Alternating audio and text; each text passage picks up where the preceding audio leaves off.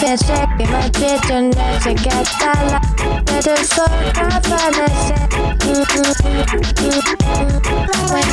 Definecek kıymet dönüze gaddala Neden sor kafana sen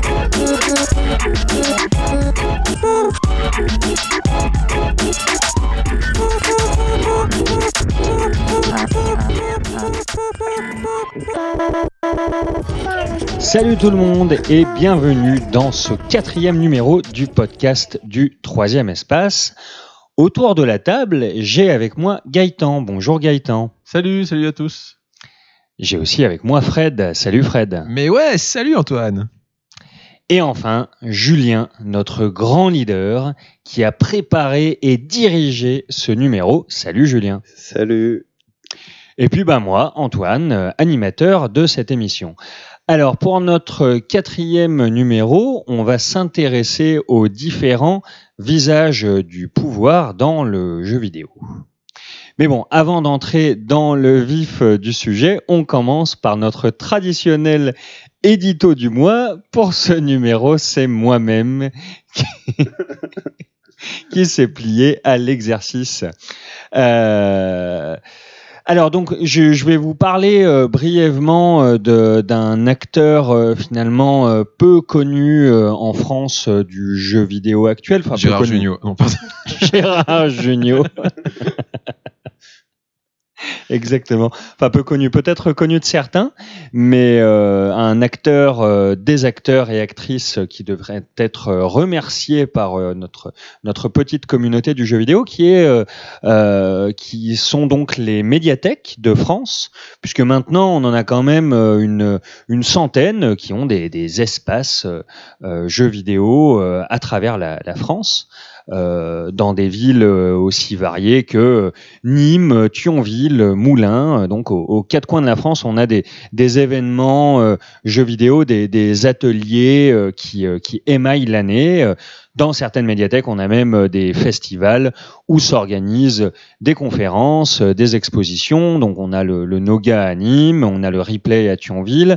À Paris, dans la bibliothèque du Centre Pompidou à la BPI, on a le, festival euh, Prestart.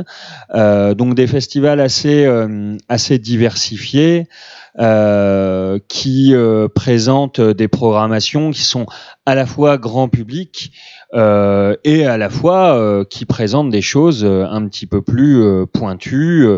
Exemple, au Noga, on a pu voir cette année dans l'exposition le jeu Naissance avec à la fin un E majuscule. Tu connais peut-être euh, Naissance, euh, effectivement. N- Ouais. Naissance. Naissance. Ouais. Est-ce que tu peux nous en dire deux mots de ce jeu?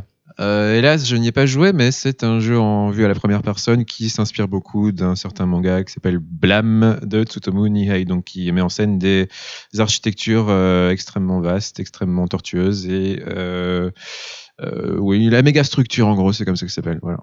un jeu français Cocorico. Voilà, voilà pour ce petit mot euh, sur les médiathèques. Je vais vous laisser avec euh, notre grand euh, timonier, euh, notre grand timonier Julien.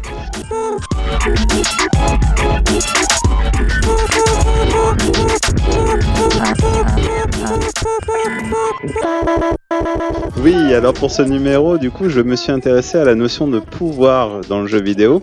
Et c'est vrai que le jeu vidéo a cette capacité de nous faire goûter au plaisir du pouvoir ou à ses euh, malheurs. C'est-à-dire, euh, on peut incarner des dieux, des leaders d'une grande nation ou des agents de l'immigration, par exemple.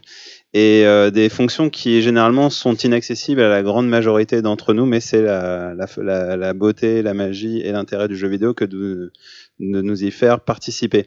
Et à l'inverse, on constate aussi qu'il y a la notion de game, ce qu'on appelle la gamification. Donc, c'est l'idée que le jeu vidéo et ses mécaniques, euh, c'est-à-dire les systèmes de points, de récompenses, de, de niveaux, etc., a contaminé un petit peu le pouvoir réel et c'est invité dans la politique, le management, c'est des choses qu'on entend. Euh, c'est un, peu moins à la mode peut-être aujourd'hui qu'il y a quelques années, mais on, on j'ai l'impression qu'on parlait que de ça il y a quelques années euh, de gamification. Euh, il y avait quelques livres et tout qui parlaient que de ça, mais bon, c'était un, effet de mode quoi. Et en tout cas, au long de- tout au long de l'émission, on va essayer d'analyser la représentation du pouvoir à travers le jeu vidéo et on verra comment il peut interroger le jeu vidéo notre propre rapport au pouvoir. Très bien. Et comment vas-tu aborder ce sujet? Comment va-t-il se découper? Alors, on va commencer euh, par s'intéresser au pouvoir descendant, c'est-à-dire le pouvoir qui euh, s'exerce du haut vers le bas. Après, on renversera la, la perspective en parlant de pouvoir ascendant, donc du bas vers le haut. Et puis enfin, on verra le, le- notre rapport au pouvoir à travers le troisième espace, marque déposée, hashtag troisième espace. Hashtag tenter des trucs. Tenter des trucs. voilà. Tenter des trucs. Ok, euh, mais qu'est-ce que tu entends par euh, pouvoir vertical ou descendant? Alors le, là, je pense plutôt au pouvoir au sens de pouvoir politique. Euh, une définition, ce serait euh, du pouvoir euh, comme ça, ce serait la, une puissance politique qui gouverne un État ou un groupe social, autorité à laquelle est soumis chaque citoyen. Et c'est exactement cette forme de pouvoir que les joueurs exercent dans la plupart des city builders, par exemple, un genre de, de jeu. Euh, Tu pourrais nous en dire plus euh, ouais, City Builder, en gros, c'est des jeux de gestion. On a un terrain vierge à la base quand on démarre la partie. Et euh, le, le- votre but, c'est de, de bâtir une ville qui soit attractive et prospère. Donc euh, voilà, la partie a pas de fin. Tant que la ville tourne à peu près, qu'il y a des habitants et qu'on pas on n'a pas fait complètement banqueroute, ça continue. Et le- l'exemple le plus connu, je pense que à peu près tout le monde a joué ou connaît euh, vaguement SimCity euh, qui est un peu le, le fondateur du genre. Ou plus récemment, il y a eu la série des Cities, Hmm. City Life, euh, Cities XL, Cities City XXL, Skyline, Skyline. City Skyline, exactement. Mais euh, je vais m'appuyer euh, principalement sur SimCity parce que c'est un peu le, le titre fondateur du genre. Et puis c'est celui que personnellement je connais le mieux.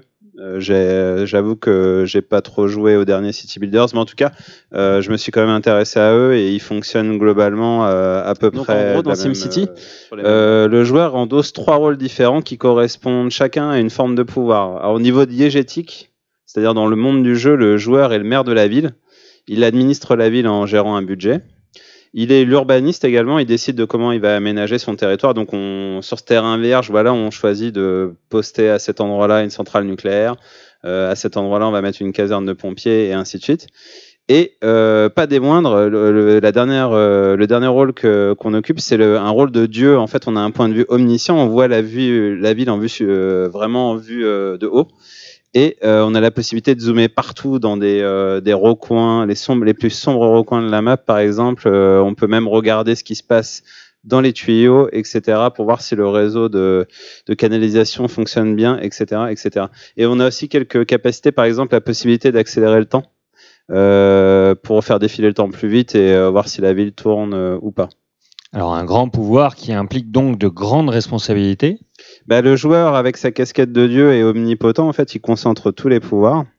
Et justement, il n'y a pas de séparation au sens où euh, on l'entend. euh, le pouvoir moderne, en fait, c'est Montesquieu qui est à l'origine de notre conception moderne de séparation des pouvoirs en Est-ce que tu peux nous, nous rappeler très vite euh, qui est Montesquieu? Euh, ouais, c'est un philosophe des Lumières qui a beaucoup, qui a hum, notamment qui a collaboré à l'encyclopédie et qui est l'auteur de l'Esprit des lois, euh, sur lequel se fonde un petit peu le, bah, système actuel euh, de séparation des pouvoirs français notamment. Donc il y a trois instances législatives, pouvoir législatif, exécutif et juridique. Et euh, en gros, ce qu'il dit dans l'Esprit des lois, c'est que le pouvoir, c'est une expérience éternelle que tout homme qui a du pouvoir est porté à en abuser. Et il dit qu'en gros, seul le pouvoir peut arrêter le pouvoir. Et euh, justement, voilà, c'est dans les city builders, c'est euh, exactement ce qui se passe, c'est qu'il n'y a pas de séparation et il n'y a pas de contre-pouvoir. Par exemple, les, les habitants, ils peuvent être mécontents des actions du, du maire, mais ça n'a pas beaucoup de conséquences dans, dans SimCity. Euh, par rapport au fait qu'on n'ait plus d'argent, on n'ait plus de ressources, là tout de suite ça va nous, nous poser problème. Mais le mécontentement finalement, c'est qu'un paramètre secondaire euh, par Mhm. rapport au, au reste. Il y avait, il y avait eu un test euh, absolument génial de fait par, par Paolo Pedercini, qui est, qui est donc un, un développeur assez engagé de jeux indépendants, pour la plupart gratuits, trouvables sur Internet, sur, sur, son, sur le site de Mole Industria, euh, un espèce de, de studio qui dirige quasiment lui-même. Euh, il avait fait en fait, euh, il avait fait toute une conférence autour d'un test qu'il avait fait sur SimCity euh, où il avait tenté justement euh, de faire euh, d'un côté euh, quelque chose, euh, une ville euh, très égalitaire, et de l'autre côté une ville euh, euh, bah, hyper euh, séparée euh, entre les riches et les pauvres, où il avait fait quelque chose de, de très science-fiction avec les riches au-dessus, les pauvres en dessous. Et donc ils s'étaient rendu compte que dans SimCity, pour SimCity, euh, enfin, ouais, se- selon le point de vue euh, du jeu, euh, si on faisait une ville égalitaire, bah, ça capotait, les gens n'étaient pas contents. Et par contre, à partir du moment où on séparait les riches et les pauvres et où on favorisait les riches, bah, tout se passait bien, tout allait bien. Ouais, effectivement, bah, il y a un petit peu des biais idéologiques euh, dans ces jeux, on, on pourra y revenir. Mais c'est vrai que ça se prête bien à ce genre d'expérimentation. euh. vraiment, le joueur a tout le contrôle, il a presque vie- droit de vie ou de mort sur les administrés. Et par exemple, on peut aussi euh, faire en sorte que la ville euh, brûle après un incendie. Et c'est possible. Euh, et justement, un truc intéressant, c'est la notion de désastre euh, qui prennent souvent la forme de catastrophes naturelles. Euh, en fait, elles se déclenchent, euh, ces désastres, ils se déclenchent sous certaines conditions. Par exemple, si on mine trop de charbon ou de minerai, ça va déclencher un tremblement de terre. Euh, si on met trop d'éoliennes, ça va déclencher une tornade. Bon, ça, un petit, ça n'a pas forcément de logique, hein, mais en tout cas, c'est des conditions qui sont cachées aux joueurs et ça donne le sentiment que les désastres ils se produisent de manière aléatoire. Et en fait, euh, c'est un peu comme dans le pouvoir réel, il y a une tendance aussi à nier euh, les conséquences écologiques des actions des joueurs et euh, ouais, on invoque un peu l'impuissance face aux catastrophes naturelles en rendant ça aléatoire. Enfin, on a l'impression que c'est aléatoire. Après, si on regarde euh, sur Internet, on a la possibilité de voir euh, enfin, comment ça se passe, quels sont les facteurs qui déclenchent les, les catastrophes et ils sont pas forcément cohérents avec la, la réalité. Il n'y avait pas Godzilla dans SimCity, par Si, exemple? si, il y a Godzilla, tout à fait. oui, il n'y a pas que des catastrophes naturelles. selon les versions, il me semble aussi que dans certaines versions de SimCity, c'est le joueur en tant que dieu qui peut choisir de déclencher les désastres manuellement. Ouais, il y a des codes aussi, toujours. Ouais, il y a aussi des codes. C'est un dieu un peu farceur. Un farce, une petite farce. Voilà. il aime bien détruire sa ville et tuer tout le monde. Ah, Après, pour revenir sur la question de la séparation des quartiers riches et des quartiers pauvres, je peux citer un bon nombre de villes françaises où euh, les riches vivent euh, sur les hauteurs euh, bien à l'abri et les pauvres euh, dans la plaine. Enfin, ça, ça existe vraiment. Oui, oui, bien sûr. Bien et sûr. ça se déroule très bien, effectivement. Comme chacun sait. évidemment. Surtout en ce moment. évidemment. Euh, mais oui, mais alors, donc, euh, dans, tout ce dont tu as parlé, euh, en faisant un petit peu ça, est-ce qu'on détourne pas un petit peu les règles du jeu? Bah ouais, c'est vrai que si on suit l'objectif premier euh, du jeu, c'est il faut bâtir une ville et la faire prospérer. Bah, SimCity, c'est vrai que c'est une représentation un peu bienveillante, on va dire, voire naïve du pouvoir. En gros, euh, il faut faire euh, croître, développer, enrichir sa ville. On est dans un monde idéal, normé, et une société euh, capitaliste, clairement. Enfin, l'expérience dont tu parlais le montre un petit peu, avec une petite couche de, problèmes environnementaux. C'est peut-être le seul. Le seul euh, aspect qui est abordé avec la pollution qu'on doit gérer. Là, on positionne ces centrales, Mm. euh, par exemple, qui est, évidemment, on va pas les positionner en ville. Et il aussi la criminalité, mais qu'on combat en mettant plus de, de, de police. Donc, en fait, on revient à une logique un petit peu répressive euh, et pas forcément. euh, euh, Il n'y a pas de notion voilà de de créer une, une harmonie entre la, dans la population, une, une justice sociale ou une société égalitaire. C'est plutôt euh, voilà, plus il y aura de. C'est du chiffre, hein, c'est faire du chiffre. C'est faire du C'est ça chiffre. en fait. hein. Un peu, ouais. Et en tout cas, ouais, il n'y a pas de notion comme euh, affronter ses adversaires politiques aux élections. Le maire de SimCity est élu à vie, apparemment. Euh, voilà. un, petit, un petit peu, quasiment euh, comme dans la ville dans laquelle nous nous trouvons actuellement. nous ne Ah, dirons pas un laquelle. indice, un indice. Un indice. Un indice chez vous. Un indice chez vous. Il était Euh. ministre encore très récemment. on va avoir des problèmes. en tout cas, ouais, il n'y a pas euh, ces aspects-là. euh, les adversaires politiques, résister aux pressions de, des lobbies, par exemple, euh, contenir des révoltes, euh, tout ça, ça passe à la trappe. Et on peut pas non plus détourner de l'argent public euh, pour son propre profit. Ça, ça pourrait être euh, marrant, mais c'est pas possible dans Ça les pourrait être une builders de condition de victoire. Tout à fait, ouais, s'enrichir au-delà du, du million. Et question à messieurs les chroniqueurs, est-ce que vous auriez des contre-exemples? Ouais, il y a un jeu que c'est pas vraiment un city builder, c'est euh, justement c'est un jeu où on a le, le point de vue peut-être inverse, peut-être tu vas en parler plus tard, mais c'est un jeu qui s'appelle Echo. Euh, non, pas Non. du tout. je- Euh, alors. Echo c'est un jeu qui a priori ressemble à Minecraft, c'est-à-dire qu'on commence sur une planète vierge et puis on peut euh, creuser, on peut euh, euh, couper des choses, etc. Et puis il s'agit de construire des choses. Et puis rapidement on comprend qu'en fait il y a un astéroïde qui va s'abattre sur la planète dans 30 jours en temps réel. Et il va falloir construire à plusieurs des choses sur la planète, exploiter la planète pour construire des tours laser pour repousser l'astéroïde. Euh, sauf que, euh, contrairement à Minecraft, on peut pas porter tout un tas de trucs. Euh, il faut, euh, bah, par exemple, quand on creuse, eh ben il y a de la terre sur notre pelle, il faut aller la poser quelque part. Euh, quand on mine, bah, on, on porte des choses, il faut les mettre dans une boîte et l'amener quelque part, etc. Donc c'est un jeu qui oblige à la coopération si vous voulez créer des chaînes pour réaliser des choses. Et pourquoi j'en parle, c'est parce que dans ce jeu, typiquement, la pollution est euh, quelque chose de pris en compte énormément. C'est-à-dire dès que vous faites quelque chose, il y a une conséquence, il faut faire quelque chose des rebuts que vous avez créés. Euh, et euh, il y a aussi, ce que je disais, le côté, ben, le côté où on doit gérer ça à plein et à partir de la base. Et du coup, ben, on a, on a des conséquences qui sont totalement à l'inverse de celles des city builders. Parce qu'on se retrouve à gérer les problèmes du quotidien au lieu de gérer les problèmes de Dieu d'une certaine manière. Fred, est-ce que tu avais un exemple euh, Euh, pas du tout. Pas du tout? Ok. Moi, j'en avais retenu deux autres rapidement. Il y a la, la- je parlais de la série des Tropico, donc qui euh, apporte quelques nouveautés. Euh, par exemple, on peut choisir. Donc, Tropico, c'est un city builder euh, dictatorial, on va dire. On incarne El Presidente, qui dirige une île des Caraïbes. Et par exemple, il y a une notion politique qu'on peut soumettre plutôt au bloc de, au bloc de, de l'Ouest ou au bloc de, de l'Est. Euh, plutôt euh, travailler des relations commerciales avec les États-Unis ou euh, développer d'autres relations avec euh, l'URSS. Et, euh, et la gestion des opposants politiques, là, par exemple, est prise en compte. Donc, on, il s'agit de les éliminer clairement. Et euh, voilà, sinon plus récemment, il y a eu Frostpunk aussi, où la logique est un petit peu moins capitaliste parce que Frostpunk c'est dans un monde post-apocalyptique et euh, la Terre voilà et se retrouve euh, glacée suite à une catastrophe. Et en gros, il n'y a pas vraiment de, de bons choix en fait euh, ou de manière de prospérer. De toute façon, on est plutôt face à des euh, à des questions de survie. Et euh, forcément, on est amené à faire des choix qui vont être euh, bah, on ne pourra pas concilier tous ces aspects dont je parlais tout à l'heure, c'est-à-dire euh, prospé- euh, le la, euh, la prospérité, euh, attirer des, euh, des gens, etc. Il va plutôt faire, essayer de faire les, les choix les, les moins pires, entre guillemets, Mm. pour survivre. Et si le, le leader fait des mauvais choix, ce qui est intéressant aussi, c'est que ça provoque un game over.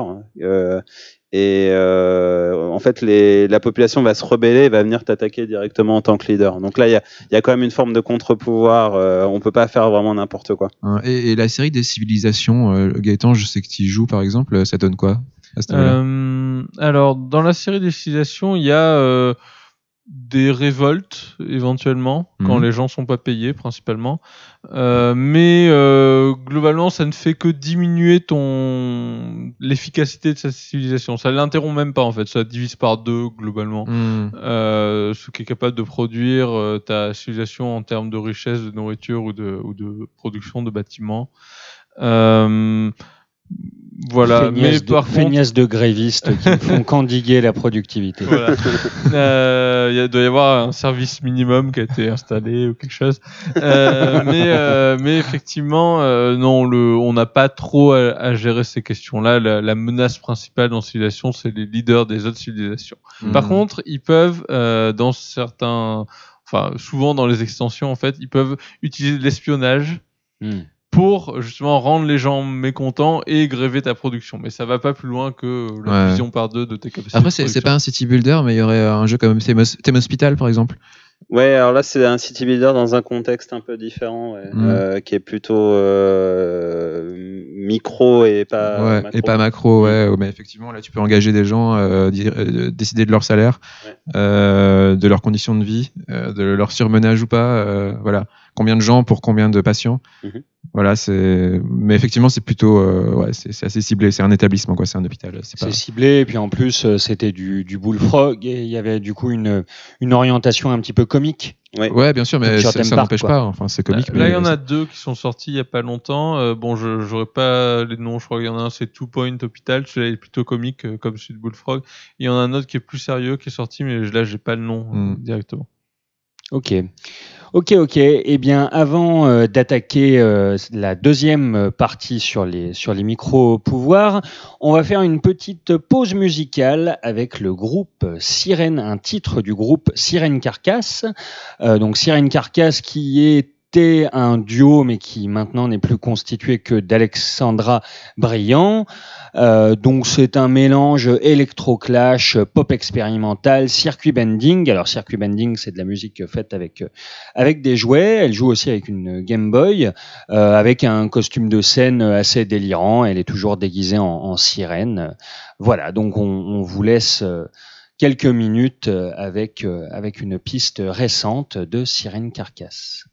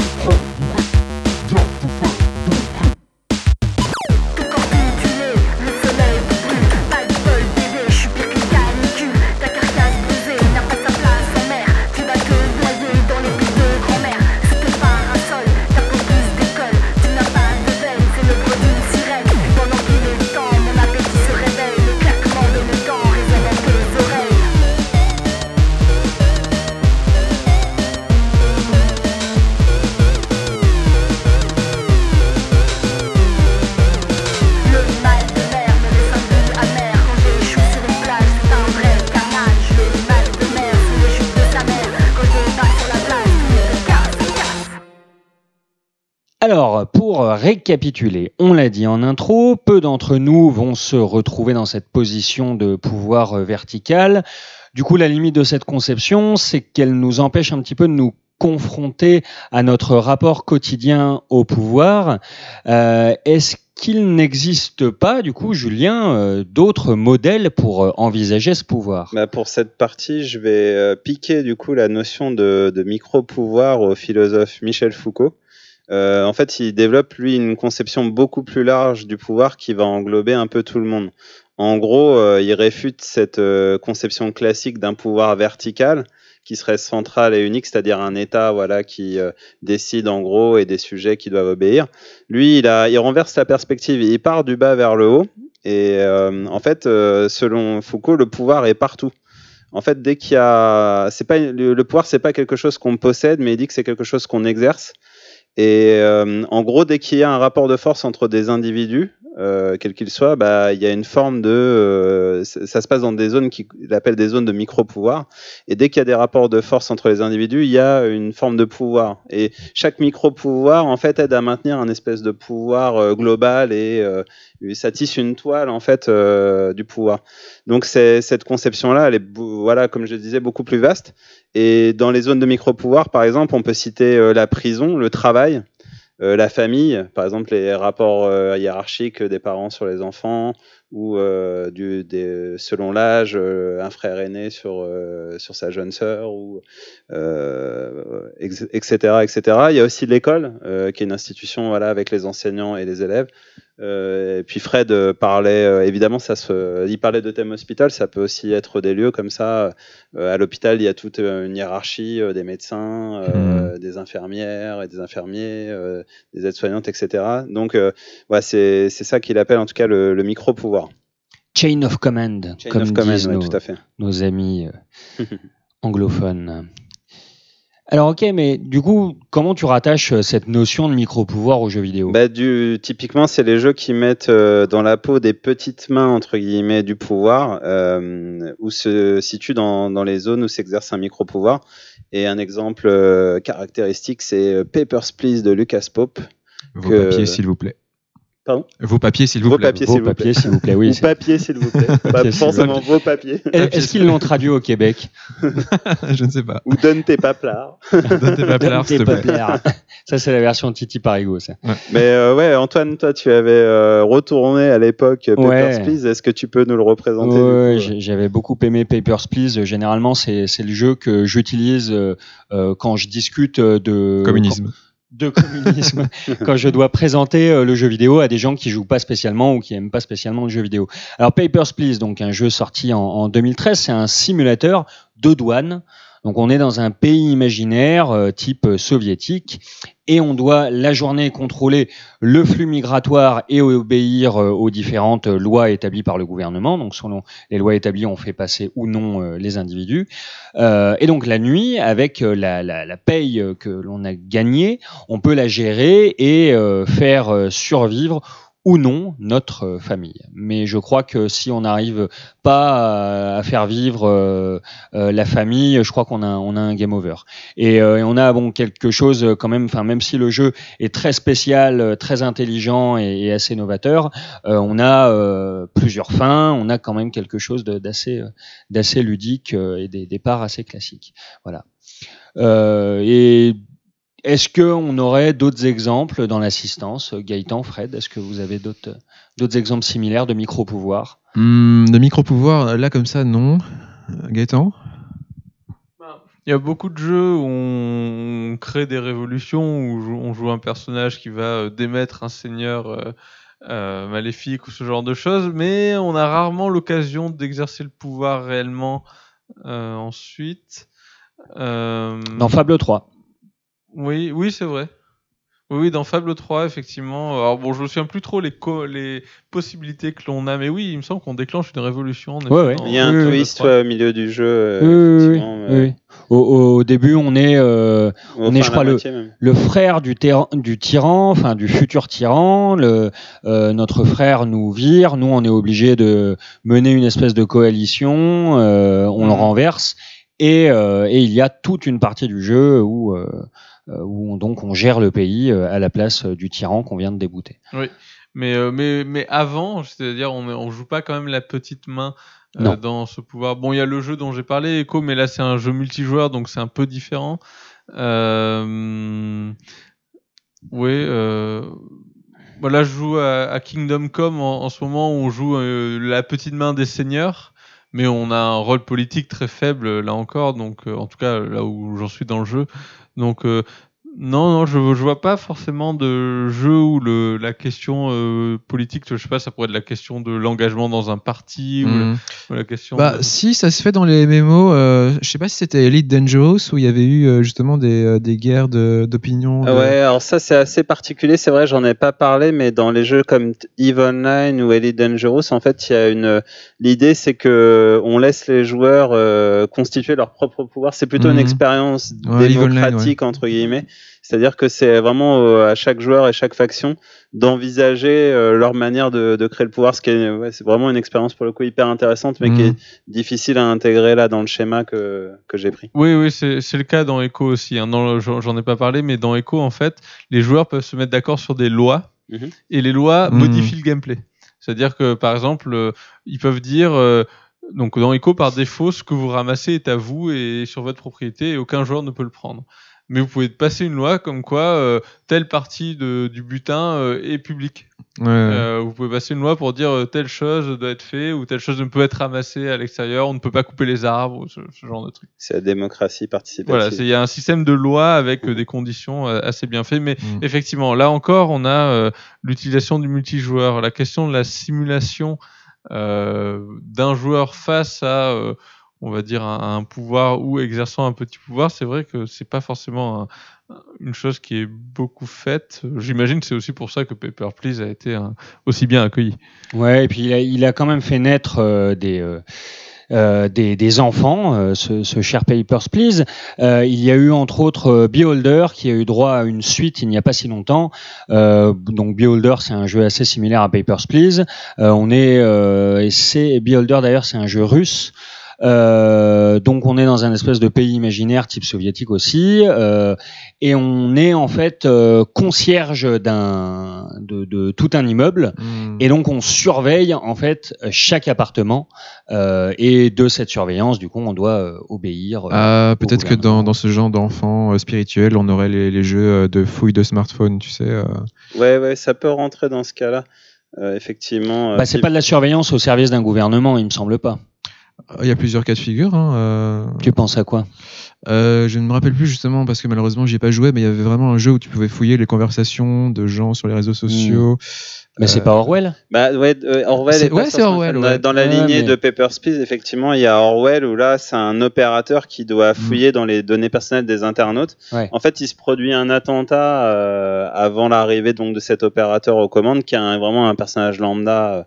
Euh, auquel le joueur peut s'identifier un petit peu et on doit faire remonter effectivement des informations à la hiérarchie et Mhm. qui se charge de capturer les personnes qu'on a désignées donc on a un on exerce un pouvoir assez fort hmm. et ce qui est intéressant, c'est qu'elles peuvent être innocentes ou pas. Euh, Par exemple, on peut sortir des, des bouts de conversation de leur contexte pour euh, bah, faire accuser Ouais, ouais, quelqu'un à tort. euh. Effectivement, ouais, je pensais à celui-là. Ouais. Malheureusement, j'y ai pas joué. Alors si en fait je, je repense à un exemple, c'est euh, le premier Mass Effect où alors on a un rôle un peu particulier dans le premier Mass Effect parce qu'on joue euh, le représentant des humains euh, auprès de la société galactique. Une sorte de super humain euh, World's ouais. Finest. qui incarne l'humain. Voilà, il est- on, et tous nos on est, au- actions on est au en fait, service, on est au service du, Alors, du on- représentant. Euh, On est au service d'Oudina, c'est Oudina qui, qui représente, c'est on, pas on, euh, est, on est au service de l'ambassadeur euh, et du militaire qui représente les humains, mais d'une certaine manière, notre action est une action, euh, comment dire, exemplaire. Mm. Et c'est notre action qui va être jugée pour évaluer si l'humanité a le droit de rentrer au conseil restreint de la galaxie ou pas. Euh, donc on a une forme de pouvoir, mais qui s'exprime plus dans nos actes en fait, et pas tellement dans euh, euh, l'exercice. euh, même si bon, on a un certain exercice de pouvoir à faire parce qu'on est capitaine d'un vaisseau spatial par ailleurs. C'est quoi déjà les- le, le nom euh, Le nom est assez rigolo dans Mass Effect. Le nom des deux euh, des deux angles, des deux pôles. Je crois c'est soit pragmatique, Ah oui. soit diplomatique. C'est pas ça? Non, le, premier, c'est- alors pragmatique effectivement Ouais, pour pragmatique. le C'est méchant. pas ouais, Rogue pour, euh, anglais. euh. Euh, ouais, je, non, je saurais plus dire en, en anglais. Euh, ouais, je- non, là, je me, suis, je me souviens plus effectivement. Ah, je sais plus, ouais. Mais bon, disons qu'il y avait cette partie du jeu qui m'a- m'avait intéressé en tant qu'exercice du pouvoir et exercice de la représentation. Hmm. Mais Après, plus... et sinon, pour revenir vraiment aux, aux- aux petites mains, parce que là, Shepard, il a un statut oui, il un a, peu il a un statut. euh, Mais c'est vrai qu'il s'inscrit quand même c'est quand même un outsider dans une hiérarchie Mm. galactique là pour le coup, donc très très vaste. Mais il y a plus proche de Foucault aussi, puisqu'il a, il s'est beaucoup intéressé à la prison, à la surveillance. Il y a un prison builder, euh, du coup, qui s'appelle Prison Architect. Euh, je sais pas si vous voyez ce que c'est. Hmm. Euh, en gros, là, on doit construire une prison et gérer une prison. Et ce qui est intéressant là aussi, c'est que les objectifs sont assez contradictoires. Euh, par exemple, il faut assurer soit la sécurité physique des détenus, euh, leur euh, circulation dans l'espace, euh, mani- les faire circuler de manière efficace dans l'espace, ou le bien-être des prisonniers, mais il faut également réaliser des bénéfices parce que c'est dans un cadre où les prisons sont privées et euh, voilà, c'est des, des véritables business. Et aussi s'assurer de la sûreté de la prison, de ça. Donc c'est assez difficile de tout concilier. Et euh, en ce sens-là, c'est un jeu assez intéressant sur euh, une de ces euh, petites mains ouais, du, du pouvoir. Il y avait Syndicate aussi, euh, éventuellement, où euh, là, on incarne un, un- une sorte de mercenaire euh, cyborg qui évolue au sein d'un syndicat du crime. Et on doit remplir des missions, pareil, espionnage industriel, meurtre, enlever des scientifiques, par exemple, qui ont rien fait. Et le but, en fait, c'est que la corporation devienne la corporation numéro un. C'est une espèce de- d'affrontement entre diverses corporations. Et vraiment, on joue le, le, la- le bras armé quoi, de, de ce pouvoir euh, dont, on, dont les attentions sont pas hyper nobles. Et c'est c'est encore un jeu euh, Bullfrog, euh, Ouais, comme euh, ce tout à qu'on fait. avait évoqué euh, Hmm. à, à travers Team Hospital, qui est, enfin, le, le, le thème du pouvoir, de toute façon, euh, a, a parcouru bah, tout le travail de Bullfrog et de, de Molineux. euh, Dungeon Keeper aussi. Ouais, bah, Dungeon est- Keeper, évidemment, oui, oui, bien Ouais. sûr, mais qui n'est pas du micro-pouvoir. Là, on est, parce qu'on est un espèce de, de, de diable euh, qui gère un espèce de donjon maléfique. C'est ça, qui doit tuer les héros qui, Qui viennent, les euh, héros, qui, qui- viennent euh, Ouais, affronter ouais. le. L'ancêtre du Tower Defense, peut-être, je ne sais pas. Euh, oui, quelque vrai part, qu'il y avait un- Ouais. une partie de Tower Ouais. Defense, effectivement. Oui, bah avec Magic Carpet, un autre jeu Bullfrog, mais c'est une autre histoire. Alors, eh bien, poursuivons, Julien. Oui, alors le, on en vient du coup à, à notre rapport au pouvoir à travers le, le troisième espace, hashtag troisième espace, copyright, tout ça, tout ça. En fait, donc, si je reviens à Foucault, si on adopte sa conception du pouvoir, donc un, un pouvoir qui serait partout euh, euh, via des micro-pouvoirs, en fait, dans notre quotidien, on est tous euh, confrontés ou exposés à une forme d'exercice ou de soumission un micro-pouvoir. Par exemple, au travail, ben, un salarié est placé sous l'autorité d'un chef à qui il doit obéissance. Il peut avoir lui-même des stagiaires sous ses ordres et ainsi de suite. Donc la, la chaîne de pouvoir euh, se, se reconfigure et se, se déploie euh, comme ça. Et euh, c'est vrai que ces systèmes hiérarchiques qui permettent de maintenir le pouvoir, ils font tellement partie de notre quotidien qu'on a tendance à les oublier. Et c'est le mérite de Foucault de les avoir euh, remis euh, en perspective euh, grâce à ces théories. Et justement, c'est là que, donc, que je, fais intervenir l'idée de troisième espace. Donc, c'est ce qui se passe entre le jeu et le joueur, comme on l'a répété de nombreuses fois. Donc, l'intérêt euh, avec les jeux qui mettent en scène le micro-pouvoir, c'est que finalement, on a le même niveau de pouvoir que celui auquel on est exposé au quotidien. On a une petite main, euh, comme on peut être un simple salarié ou euh, un enseignant euh, ou, euh, je sais pas, quelqu'un au sein d'une famille. Donc, c'est un rapport au pouvoir qu'on connaît et qu'on a pu expérimenter. Et en fait, c'est cette tension entre le pouvoir qu'on exerce dans le jeu et notre rapport le rapport quotidien euh, qu'on peut avoir au pouvoir. Donc, euh, c'est ce dans ce troisième espace que peut naître une véritable réflexion sur notre rapport au pouvoir, à l'autorité, à la soumission, à l'obéissance, etc., etc. D'accord, très Oui, bien. oui, c'est vrai que euh, enfin, le pouvoir divin euh, de, du city builder ne peut jamais être atteint. Et, Ouais. et même si euh, on devenait euh, le maire de la ville dans laquelle on est, bah, en fait, on n'aurait pas un pouvoir qui ressemble à ça, parce que ce maire-là n'est pas capable d'aller voir ce qui se passe dans les canalisations. Euh, par contre, effectivement, euh, euh, oui, si on incarne une petite main du pouvoir, là, on, on commence à, à- on va dire, à pouvoir déplacer sa propre expérience dans le, dans le jeu. Alors, est-ce qu'il existe des jeux de simulation de politiciens? Alors oui, je je, Parce je savais pas si on a il y a le genre démocratie. Alors j'ai très Ouais, peu joué. ouais, euh, c'est le problème. enfin, je- Parce qu'il y a des jeux français hein, sur le. Là, ça vient de me revenir, mais où tu euh, justement euh, sur les élections françaises. euh, Ouais, alors après, c'est Tu un penses à jeu. quoi euh, oui, il y avait eu un jeu Le- qui le- sur des sondages. euh, Ouais, c'est ça. Ouais. ouais, hmm. Ouais. Tu penses pas au truc où euh, tu es, euh, je crois, c'était quoi? C'était un journaliste qui doit s'infiltrer euh, dans. Non, je pense plutôt à un jeu où tu dois te faire élire, justement. Ah, où tu dois te faire élire? Voilà. Après, là, ce sont des jeux sur l'acquisition du pouvoir et euh, Et, euh, et comme disait Machiavel, il y a deux matières. Il y a l'acquisition du pouvoir et il y a la conservation du pouvoir. Et Mhm. c'est pas exactement la même chose. Là, j'ai l'impression qu'on parlait plus de la conservation, de l'exercice du pouvoir. Oui, oui, euh, mais ouais, c'est pour ça que, que je me demandais est-ce qu'il existe des jeux dans lesquels tu dois, euh, en tant que rouage du gouvernement, par exemple, faire valoir tes, tes petites, ton micro-pouvoir justement, ton, tes petites euh, manigances. euh, est-ce qu'il y a, Mm. je pense pas que ça existe. Non, c'est vrai. Alors que, alors que c'est dommage, parce que d'une certaine manière, euh, bah, pour ceux qui ont eu la chance de, euh, de- d'exercer la vie en entreprise et notamment en grandes entreprises, les jeux de pouvoir sont légion Mm. et, euh, et on passe une bonne partie de son temps à, euh, bah, à gérer du pouvoir, à gérer justement son propre micro-pouvoir pour être relativement tranquille, ou au contraire pour en acquérir plus, euh, selon notre ambition. Euh, c'est vrai que, enfin, et c'est une forme de jeu. C'est une ouais. forme de jeu et c'est vrai que je vois pas trop de jeux vidéo qui ont travaillé sur ce. N plus 1 sujet-là. simulator. En fait, le but, ce serait de te faire valoir euh, pour euh, pouvoir accéder à la position supérieure à en la prenant place, le moins de risques possible. en prenant le moins de risques avec possible. un véritable simulateur de réunion qui dure deux heures pour ne prendre aucune décision. Réunion en temps réel. dans, euh, dans, dans le jeu, alors c'est une partie du jeu, mais c'est une partie du jeu de Cultist Simulator, dont, dont j'avais Ah. déjà parlé dans une émission précédente, où euh, le but global de Cultist Simulator, euh, c'est euh, de monter donc euh, son sa secte occulte Et de faire intervenir Cthulhu. voilà, gros- grosso modo, exactement.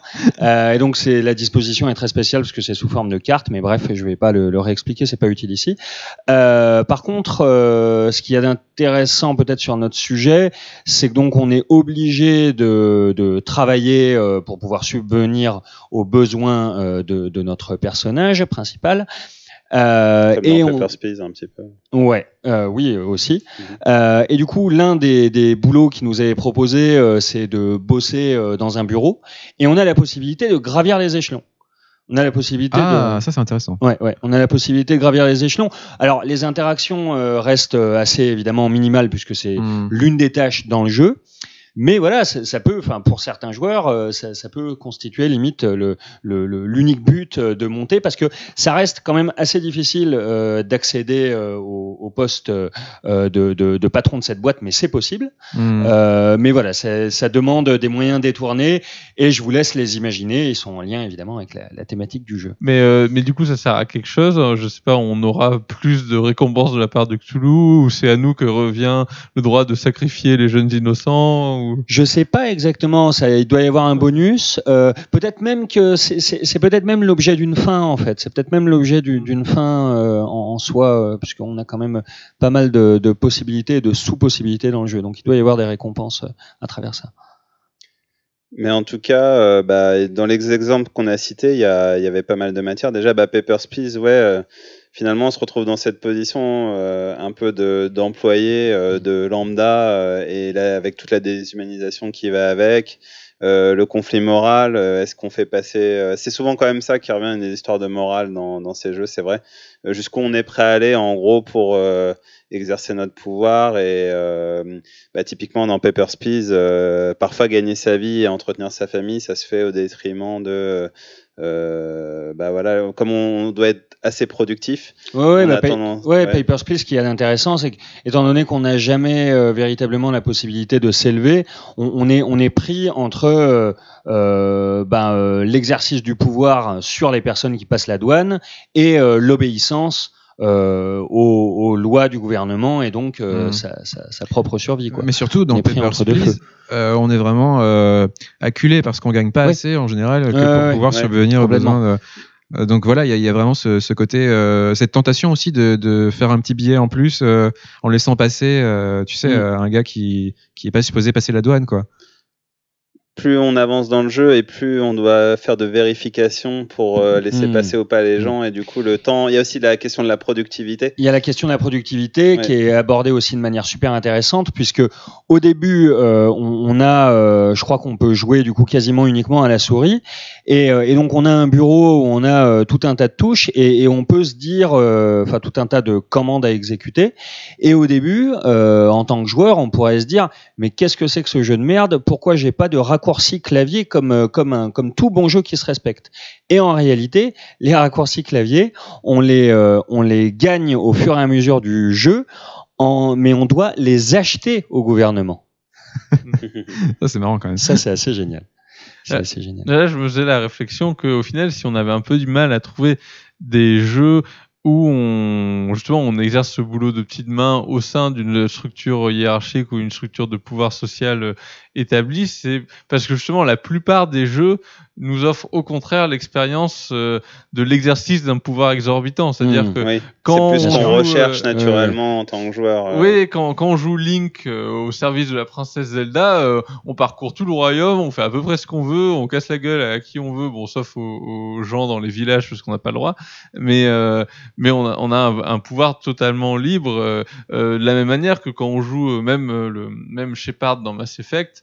Euh, c'est un peu un homme d'action qui fait à peu près ce qu'il veut et puis euh, bon bah derrière les gens ils justifient plus ou moins en fait Bah, on- c'est le Jésus de l'espace. euh, Ouais, Sam- ou ou, euh, l'Alexandre euh, Benalla du jeu vidéo quoi si on veut espèce de Jesus, quoi. Euh, Ouais, mais, mais oui, oui, on euh, joue plutôt des Alexandre Benalla dans les dans, dans les jeux vidéo. Bah, euh, plus, même plus, plus que Benalla, quoi. Plus que Benalla, justement. Enfin, même, même encore plus, puisque on, on s'élève. euh, Enfin, on est, on est plus des, euh, des, des Macron que des Benalla. Les, les bras droits, ils sont, enfin, ils sont aussi euh, assez rares. Et dans le cas de Mass Effect, même si on commence, euh, enfin, même si c'est un bras droit, euh, étant donné qu'il a un- une position euh, militaire assez forte, il est très rapidement le véritable héros et le véritable centre du monde.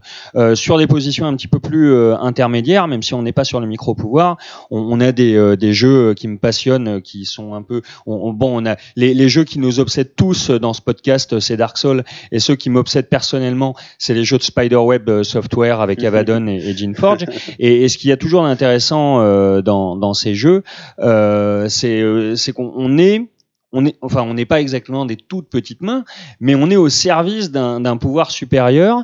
Et euh, dans certains épisodes, on a plus ou moins moyen de s'élever contre le grand patron, mais dans la plupart des épisodes, on est quand même toujours au rang de, bras droit, et on a toujours aussi cette, euh, espèce de balance entre l'exercice du pouvoir euh, sur des créatures et des êtres, mais euh, aussi l'obligation d'obéir à, à certaines forces qui restent au-dessus tout au long du jeu.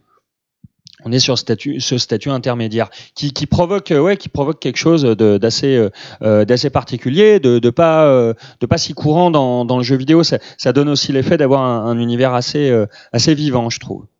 Après, c'est vrai qu'on pourrait aller voir du côté d'autres formes de, de pouvoir. Par exemple, je pensais au pouvoir euh, finan- enfin pouvoir euh, ouais, de la finance, par exemple. Il y a un simulateur de trader euh, qui existe, auquel j'ai pas pu jouer malheureusement. Il y a une trilogie en fait Ouais, d'un éditeur, je sais plus lequel, qui existe avec, en gros, il y a, y a finance. Je me demande si c'est pas le- la même série qui propose le- les élections. Et en tout cas, c'est vrai que ce serait aussi intéressant de voir euh, comment, euh, par ce biais-là, on peut interroger le, le pouvoir, parce que c'est vrai qu'on a parlé d'instances de pouvoir euh, un peu étatiques, euh, mais il y a aussi le pouvoir des corporations, euh, de corporations privées, euh, le pouvoir financier. Il y a tous ces, toutes ces formes de pouvoir sont englobées en fait dans, dans cette définition de micro-pouvoir. On s'est con- on s'est un petit peu concentré sur certaines, mais euh, il y, a, il y a vraiment pas, pas mal de possibilités Bien sûr. parce que le pouvoir est partout. Bah, c'est vrai que les simulations économiques manquent dans le jeu vidéo. Euh, moi, je sais pas, pour plein de raisons. J'imagine que le- les game designers euh, n'étudient pas l'économie et se disent que c'est compliqué de faire un jeu là-dessus, alors que ça pourrait être, euh, être intéressant. Puis ça pourrait être un jeu très sérieux aussi, un peu euh, fait de menus et de. Je crois que c'est un peu comme ça d'ailleurs, Trader Sim. Je sais plus comment il s'appelle, Bah, peut-être le, le- Trader le, Simulator. le problème du trading, qui, est, qui, est, qui est le problème dans la réalité aussi, c'est que les gens qui exercent ce boulot-là ont assez peu conscience des conséquences et, ne sont d'ailleurs pas formés à étudier les conséquences de, leur action économique. Donc, euh, euh, je sais pas si on pourrait. euh, Enfin, oui, disons que l'entre-soi serait peut-être plus intéressant. Mais ou, ou l'éventuel déclenchement d'une crise financière, mais Mais par contre, les Hmm. conséquences réelles euh, sont hors du champ euh, de- d'action de ces métiers-là. Ouais, enfin, ce serait un- visuellement le- l'interface pourrait être une, version cynique de la réalité qui ressemble à la réalité. Je sais, je sais pas si vous avez joué à Defcon par exemple, Mhm. euh, qui est un jeu de, de, ouais, de simulation de euh, d'état d'urgence, euh, enfin de d'envoi de missiles d'un côté à l'autre euh, de la planète. Euh, donc Defcon 1, 2, 3, 4, 5, c'est les, les niveaux d'état de euh, militaire, pardon, d'état d'urgence, c'est ça? Euh, et donc c'est un jeu où on a juste une carte du monde euh, visualisée en, en teinte de bleu, euh, un peu euh, minimaliste, mais on, on se rend pas compte qu'en fait à chaque fois qu'on lance un missile, on tue euh, des, euh, des des dizaines de milliers de personnes, quoi. Ouais, c'est euh, effectivement le, le pouvoir militaire, les dro- le, le côté déshumanisé des drones, euh, Hmm. et c'est notre forme de pouvoir aussi qu'on, qu'on- qui est pas trop interrogé dans le jeu vidéo. Pas encore. Pas encore. Ou si dans des jeux comme Metal Gear, mais de manière un peu détournée. On va peut-être passer à la conclusion. Ouais, bon, euh, conclusion, euh, c'est vrai que le, ce qui est intéressant en tout cas, c'est que on a beaucoup parlé de jeux un petit peu euh, euh, dystopiques ou des contre-utopiques comme Papers, Please. Et finalement, c'est peut-être le modèle le plus intéressant puisque c'est des, des jeux qui grossissent un petit peu les, les, les travers et les dérives du pouvoir dans, dans nos sociétés. Et du coup, ça nous permet d'analyser le pouvoir de manière un peu plus intéressante, peut-être que les city builders à la SimCity qui ont une vision un peu un peu simpliste. Mais en tout cas, euh, j'aime bien voir un peu ces, euh, ces euh, simulateurs qui ou ces jeux qui qui mettent en scène le pouvoir comme des euh, des, des espèces de formes ludiques et à grande échelle des expériences de psychologie à la 1000 grammes où on met quelqu'un dans un dispositif et on a la possibilité d'exercer du pouvoir sur Mhm. lui. Euh, euh, pareil, a, par exemple, un, si on nous dit le- l'expérience c'était qu'en gros, quand quelqu'un faisait une erreur, on avait la possibilité de lui envoyer une décharge électrique. C'était faux évidemment mis en scène, mais on se rendait compte que la plupart des, la plupart des gens, quand c'était un scientifique, quelqu'un qui avait une autorité sur eux, leur disait de, de s'exercer, ils le faisaient. C'est une expérience qui avait Mhm. été euh, faite dans les années 60. Mhm. Et euh, c'est vrai que ce serait intéressant d'avoir les statistiques en fait euh, que peut-être Lucas Pop a pour savoir euh, bah, comment joué les comment les gens ont joué à, à Papers Please. euh, Est-ce qu'ils ont privilégié leur famille ou euh, Hmm. ou leur euh, ou justement leur huma- l'huma- l'humanité et la dignité. Mais le truc, c'est que c'est un dilemme ce jeu, tu peux pas faire les deux. Exactement, Donc, ouais, ouais, ouais. Mais il y a quand même, on est quand même obligé de trancher et c'est Mhm. là que c'est c'est assez intéressant. Ce dont tu parles avec le- les décharges électriques, il y a une parodie de ça dans Les Simpsons. Je sais pas si ouais. ça dit quelque chose dans, un des, dans une des premières saisons où Mhm. toute la famille se trouve sur des, des chaises. euh. Comment, comment ça, tu peux pas faire les deux dans Paper, Paper Bah, c'est tu- difficile à concilier quoi. Les... Bah ouais, tu peux pas, euh, tu peux pas euh, gagner sur tous les plans quoi. Dans Papers Please, Euh, tu peux pas à la fois euh, réussir à, à tout contrôler en gros euh, parce que les cadences sont trop difficiles et à préserver ta, ta famille. euh. mais, mais je crois que tu es vraiment obligé de préserver au moins une bonne partie de ta famille, sinon t'as game over. hein. Ouais, mais t'as toujours, un- enfin c'est toujours sur le fil quoi. C'est vraiment. Mmh, ouais, ouais, ouais. Mais tu Ouais. peux pas, euh, ouais, tu peux pas. Je sais pas, je, je sais plus si tu peux garder au moins un membre de ta famille ou quelque chose comme ça. C'est assez cynique à dire euh, comme ça, mais Euh, Tu sauves le meilleur, ah, comme le Shepard de ah, la veux famille. ouais, Euh, ouais, je crois bien que tu es obligé d'en garder un petit peu plus d'un quand même. un petit peu plus d'un. mais, euh, mais effectivement, ouais, si t'as plus de famille, euh, c'est c'est foutu. C'est foutu. Mais oui, oui, c'est enfin, tout l'intérêt. C'est pour ça que c'est vrai que c'était l'exemple parfait euh, pour euh, pour le micro pouvoir, puisque tu euh, le, le, le peu de euh, le, le peu d'influence que tu exerces, que tu Mhm. peux avoir, il est ultra minime et t'es euh, parce que t'es t'es t'es constamment euh, euh, écrasé Ouais. par par ce qu'il y a au-dessus de toi. Quoi. Ce que je veux dire, c'est que tu pouvais pas être complètement éthique et à la fois sauver ta famille. Mhm. Tu devais, je sais pas, accepter des pots de vin ou ceci ou cela. sinon, tu gagnes pas assez d'argent. Je sais pas, à vérifier sur les euh, sur les let's play, sur les speedruns, Mm. euh, à vérifier parce que il y a, y a quand même beaucoup de fins euh, disponibles, même Mm. si c'est très difficile. Mais ouais, à, à checker. Auditeurs, auditrices, nous comptons sur vous. Et du coup, pour la tentative, j'ai imaginé un- une petite épreuve de pensée. Donc, imaginez un jeu qui arriverait à mélanger pouvoir vertical, micro-pouvoir, tout en proposant une vision réaliste et nuancée du pouvoir. Vous avez trois minutes. messieurs. C'est pas facile. non, c'est pas évident. Et puis ça, re- justement, ça n'a pas été beaucoup fait, donc ça, ça prouve bien que c'est difficile. Un simulateur de ZAD.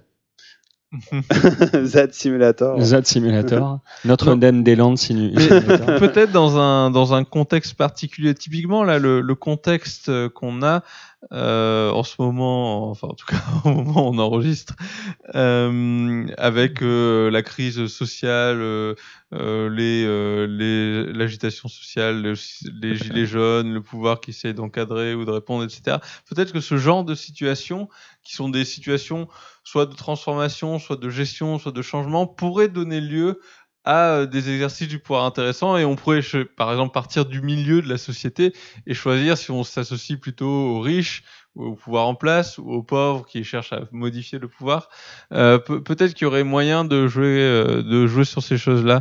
Moi, je sais que, enfin, je suis un grand ça, ça amateur. serait un RPG. hein. Voilà, je suis un grand amateur de RPG et Oui. j'aurais tendance à, euh, à faire naviguer euh, un personnage à l'intérieur justement d'une telle structure sociale pour euh, à la fois la décrire et donner des influences et donner une forme de réflexion. Après, ben, ça serait un RPG, donc euh, donc l'histoire serait plus importante que la Hmm. réelle simulation politique, mais ça peut être euh, en tout cas le, le choix d'une bonne situation de la même manière que euh, euh, que dans Paper Please il y a une bonne situation qui a été choisie euh, et peut-être un moyen de, de, de combiner ces éléments. Il faudrait trouver une situation où il y a ces trois éléments en même temps. Peut-être un jeu de David Cage avec trois personnages différents. Ah oui, c'est On a- ce serait la version nana. On, Waouh. on incarnerait tour à tour un CRS, Un gilet jaune. un gilet jaune et euh, Emmanuel Macron, qui serait en fait le tueur. depuis le début. Non, mais je sais pas, mais, mais- mais un simulateur de parti politique, par exemple, euh, tout simplement. Euh, ouais, mais après, le, enfin, c'est un peu comme l'histoire de la finance. Les partis politiques aujourd'hui euh, sont devenus une forme euh, euh, démocratique plus tout à fait, euh, euh, je sais pas comment dire, plus tout à fait efficace pour traiter les problèmes de la société. Mm. euh, alors je sais pas, je sais pas si on peut dire ça, mais en tout cas, les gens ont l'air de considérer Oui. que les partis politiques ne sont plus une forme Sont efficace pour contestés. Ils sont contestés, effectivement. euh, Bah, les oh, problèmes oh. de la société. Ouais, en fait, il faudrait euh, prendre un Papers, Please et l'étendre à, à- à d'autres ramifications. Qu'est-ce qu'il y a plus haut que le gars? Qu'est-ce qu'il y a euh, euh, sous ses commandes, quoi Mm. Donc, euh, qui est le N plus 1 du, du mec de Papers, Please et qu'est-ce qui vit lui comme problématique et ce jusqu'à monter tout en haut de la hiérarchie. En fait, il faudrait une espèce de d'échelon comme ça où tu peux choisir quel maillon tu joues euh, jusqu'à arriver tout en haut, quoi. Très bien, très bien, très bien. Discussion très intéressante, mais hélas, il faut conclure. Cette émission touche à sa fin. Vous pouvez donc nous retrouver sur le site euh, 3e-espace.com, sur Twitter euh, at euh, 3e-du-bas espace avec un E majuscule, sur Facebook, la page 3e espace, sur SoundCloud, sur Osha, euh, donc Osha A-U-S-H-A, euh, et sur iTunes, sur iTunes, et n'hésitez pas à nous suivre, partager euh, nos émissions, à, à nous envoyer euh, votre, votre amour, euh, vos retours, vos critiques en commentaire euh, sur Facebook, euh, Twitter, etc. Au revoir et à la prochaine. Ciao Au revoir. Allez, salut